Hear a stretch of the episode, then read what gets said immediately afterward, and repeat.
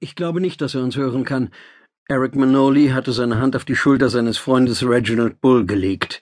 Bull saß vornübergebeugt in dem schlichten, fensterlosen Zimmer in der Klinik im Zentrum Terranias. Ich wüsste so gerne, was hier vor sich geht. Er seufzte. Manoli ging zum Druckluftbett, in dem ein alter Mann lag.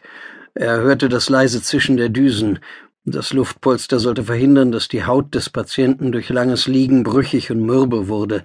Die vielen Kabel und Nadeln verbanden den ausgemergelten Körper mit dem Besten an medizinischer Technologie, was die Erde im 21. Jahrhundert aufzubieten hatte. Manoli inspizierte erneut die Geräte, die um das Bett aufgebaut waren. Ich habe mich im Vorfeld mit der Technik vertraut gemacht, sagte er zu Bull. Das hier ist das Allerbeste, was wir dank unserer neuen außerirdischen Freunde an medizinischer Technologie einsetzen können. Ein Ruck ging durch Bulls Körper. Gut. Was wissen wir über den Patienten?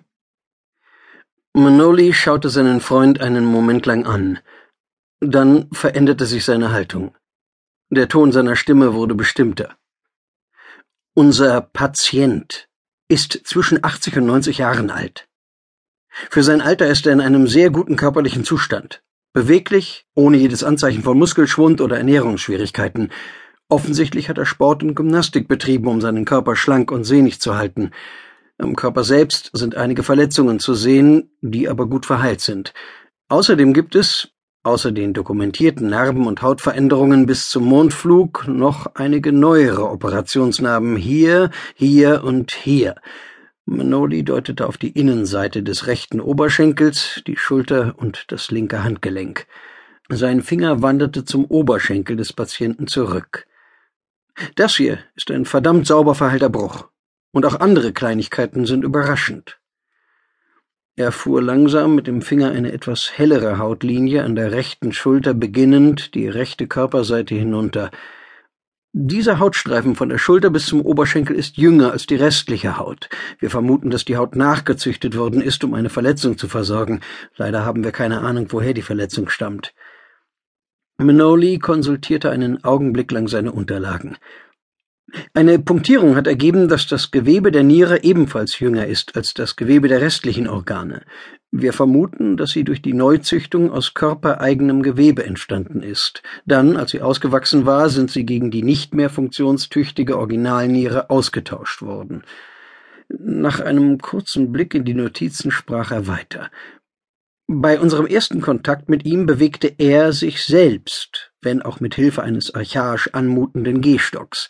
Nach einem Sturz fiel er in ein Koma. Der Patient reagiert auf Schmerzen und gibt manchmal unvermittelt unverständliche Laute von sich. Wirklich unverständlich? fragte Bull. Manoli zuckte mit den Schultern. Wir haben alle Übersetzungsprogramme darauf losgelassen, die uns zur Verfügung stehen.